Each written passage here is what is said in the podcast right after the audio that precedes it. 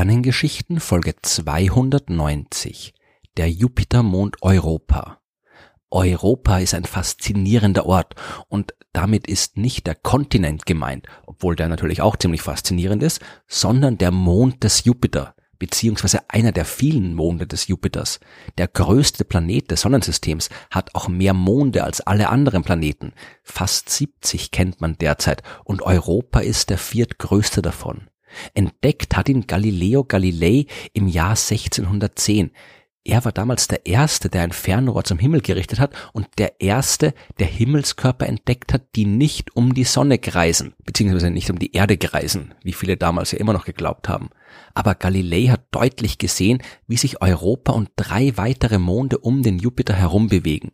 Deswegen werden Europa und die anderen drei großen Monde Ganymed, Callista und Io als galileische Monde bezeichnet. Der Name Europa stammt allerdings nicht von Galilei, den hat der deutsche Astronom Simon Marius ausgewählt, der unabhängig von Galilei und nur sehr kurz nach ihm diese Monde ebenfalls entdeckt hat. Europa war in der griechischen Mythologie eine Geliebte des Gottes Zeus, also der griechischen Entsprechung des Jupiters. Und da schien Marius passend für einen Namen eines Mondes und Zeus hatte jede Menge Geliebte. Es waren also genug Namen für jede Menge Monde vorhanden. Übrigens hat auch der Kontinent Europa auf der Erde seinen Namen aus der gleichen mythologischen Geschichte. Da ist die Entstehung aber ein bisschen komplizierter und das würde jetzt zu weit führen. Außerdem soll es ja um Astronomie gehen und nicht um antike Mythologie. Europa ist ein ziemlich großer Himmelskörper, auf jeden Fall für einen Mond.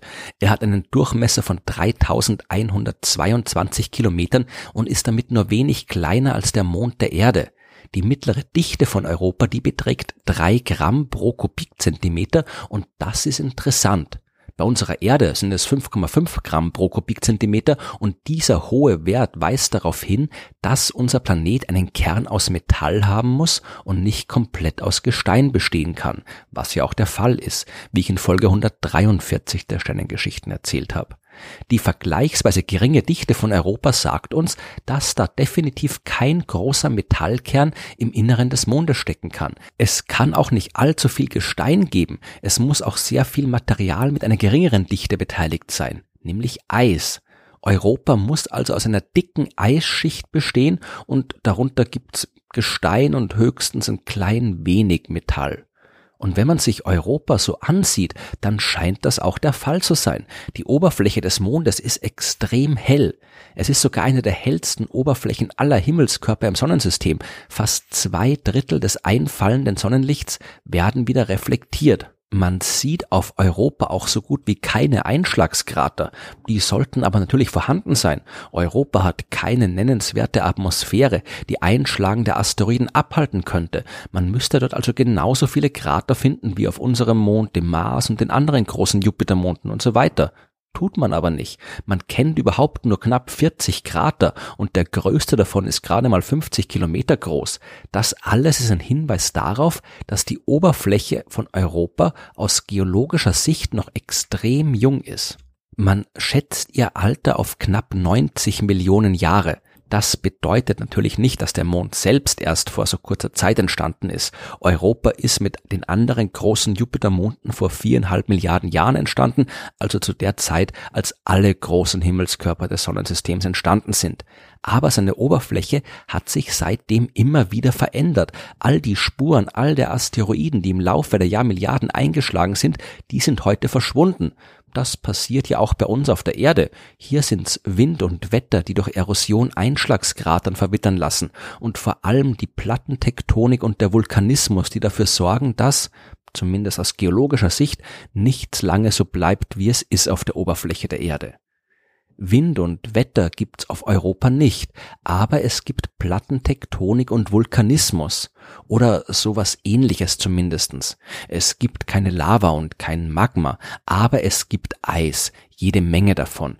Der ganze Mond ist mit Eis bedeckt, das ein bis zweihundert Kilometer dick ist. Und diese Eisschicht ist nicht statisch, sondern die kann sich bewegen und verändern. Es gibt dort zum Beispiel Eisvulkane aus denen kommt kein geschmolzenes Gestein, sondern geschmolzenes Eis, also Wasser. Und das ist vielleicht das Interessanteste an Europa. Seine junge Oberfläche sagt uns, dass da nicht nur festes Eis sein kann, sondern auch flüssiges Wasser. Aber wo kommt dort draußen so fern der Sonne flüssiges Wasser her? Die Höchsttemperatur auf Europas Oberfläche beträgt minus 150 Grad Celsius. Dort kann es nur Eis geben. Aber unter der Oberfläche, da sieht das ganz anders aus. Und um das zu verstehen, müssen wir kurz auf Europas Nachbarn blicken. Da ist einerseits mal der riesige Jupiter selbst, circa 670.000 Kilometer entfernt. Für einen Umlauf um Jupiter braucht Europa drei Tage und 13 Stunden. Die Bahn von Europa um Jupiter herum, die ist fast kreisförmig, aber eben nur fast, und das hat Konsequenzen. Selbstverständlich gibt es auch auf Europa Gezeiten. Wie das mit den Gezeiten funktioniert, habe ich ja schon in Folge 161 ausführlich erklärt. Die Gezeiten, die der riesige Jupiter auf Europa ausübt, die sind enorm. Und da der Mond auf seinem Weg um den Planeten wegen der nicht kreisförmigen Bahn mal näher und mal weiter weg ist, sind die Gezeiten unterschiedlich stark.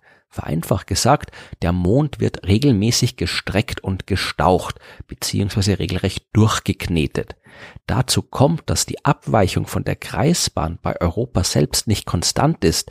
Die Umlaufzeit des Mondes am Jupiter steht in einem ganz zahligen Verhältnis zur Umlaufzeit des Mondes Io. Europa vollendet eine Runde um den Jupiter in exakt der Zeit, die der weiter innen umlaufende Io für zwei Runden braucht. Diese Bahnresonanz führt dazu, dass sich die gravitativen Kräfte zwischen Io und Europa verstärken können und sich die Form der Umlaufbahn regelmäßig ändert, was dann wieder Auswirkungen auf die Gezeitenkräfte hat und auf die Stärke, mit der Jupiter den Eismond Europa durchknetet. Diese mechanische Energie im Inneren des Mondes sorgt für Wärme und die macht die Existenz eines flüssigen Wasserozeans unter der Eisschicht möglich. Direkt beobachtet hat man dieses unterirdische Meer noch nicht, aber wir wissen, dass es vorhanden sein muss. Einmal sind da die Anzeichen auf der Oberfläche selbst, die vorhin schon beschriebene junge Oberfläche, aber auch Spuren von Mineralien und Salzen, die eigentlich nur aus so einem Ozean stammen können und über Eisvulkane an die Oberfläche gelangt sein müssen. Man hat auch Wasserstoff- und Sauerstoffatome beobachtet, die eine Art sehr, sehr dünnen Nebel über der Oberfläche bilden. Die müssen aus Wasser stammen, das aus dem Inneren an die Oberfläche gelangt ist und dort durch die Sonnenstrahlung in seine atomaren Bestandteile aufgespalten wird. Wir haben Anzeichen solcher Ausbrüche sogar schon direkt beobachtet. 2012 hat das Hubble Weltraumteleskop etwas beobachtet, das man als Ausbruch in der Südpolregion des Mondes interpretieren kann und was eine 200 Kilometer hohe Fontäne aus Wasserdampf gewesen sein könnte. Und Daten der Galileo-Raumsonde aus dem Jahr 1997, die legen nahe, dass die Sonde damals vielleicht sogar direkt durch so eine Fontäne geflogen ist. Die Struktur der Oberfläche, die liefert noch weitere Hinweise. Europas Eis ist von unzähligen Gräben und Linien durchzogen. Die sollten eigentlich bestimmte Muster bilden, denn der Mond zeigt Jupiter immer dieselbe Seite. Das ist wieder eine Auswirkung der Gezeiten, so wie bei uns ja auch der Mond immer dieselbe Seite in Richtung Erde zeigt. Diese gebundene Rotation, die sollte dafür sorgen, dass sich die Bruchlinien im Eis auf eine bestimmte Art und Weise anordnen, was sie aber nicht tun. Ein Grund dafür kann wieder der unterirdische Ozean sein. Dadurch schwimmt die Eiskruste quasi auf dem Ozean und muss nicht der Rotation des Mondes selbst folgen. Europa besteht also vermutlich aus einem kleinen metallischen Kern, der von einer felsigen Schicht umgeben ist. Darüber befindet sich ein Ozean aus flüssigem Wasser, der bis zu 100 Kilometer tief sein könnte. Darüber kommt die ebenfalls viele Dutzend Kilometer dicke Schicht aus Eis. Wie es unter dem Eis aber wirklich aussieht, wissen wir derzeit nicht. Es gab bis jetzt noch keine Mission, die speziell zur Untersuchung dieses Mondes ins All geschickt worden ist. Die Pioneer und Voyager Sonden der 1970er Jahre sind am Mond vorbeigeflogen und konnten nur ein paar Aufnahmen machen der Galileo-Sonde in den 1990er Jahren sind ein paar bessere Bilder gelungen, auf denen mehr oder weniger alles beruht, was wir heute über Europa wissen. Eine für 2020 geplante Mission direkt zu Europa ist gescheitert, weil sich die NASA aus dem gemeinsamen Projekt von NASA und ESA zurückgezogen hat. Die Europäische Weltraumagentur ESA hat daraufhin JUICE geplant, den Jupiter Icy Moon Explorer, der 2022 starten soll. 2032 wird die Sonde, wenn sie dann startet, eine Umlaufbahn um Ganymed einnehmen, den größten Jupitermond, davor aber noch ein paar Mal an Europa vorbeifliegen. Die NASA dagegen plant den Europa Clipper, der sich in den 2020er Jahren ganz diesem einen Mond widmen soll. Der Start von JUICE wird mit großer Sicherheit erfolgen. Der Europa Clipper ist dagegen noch in einer frühen Planungsphase.